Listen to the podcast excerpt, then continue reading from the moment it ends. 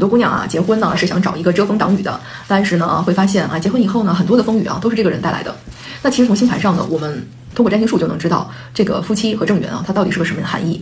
那么在占星术里呢，正缘也就是你婚姻中的那个人，或者是长期的伴侣，它实际上呢是第七宫代表的，它代表的是一种承诺关系，不一定是有爱情啊，除非呢就是你七宫的什么主星啊是和五宫恋爱啊有关的。那大多数时候呢，它其实就是一种责任啊，一种承诺，嗯，或者说是像两个人合作。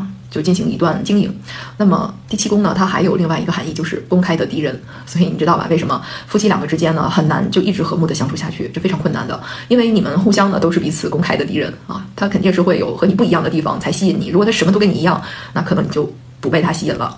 所以从这个角度来看呢，我们其实是改变不了婚姻正缘的这种天然的属性的，可能就是在婚姻结婚以后会吵吵闹闹一辈子啊，会有不同的意见啊、不同的看法等等。但是呢，我们可以用自己的理性啊去降低这种。沟通的障碍，或者是把一些矛盾啊风险把它降低，把它化解。那么这个两个人长期相处呢，是靠智慧的。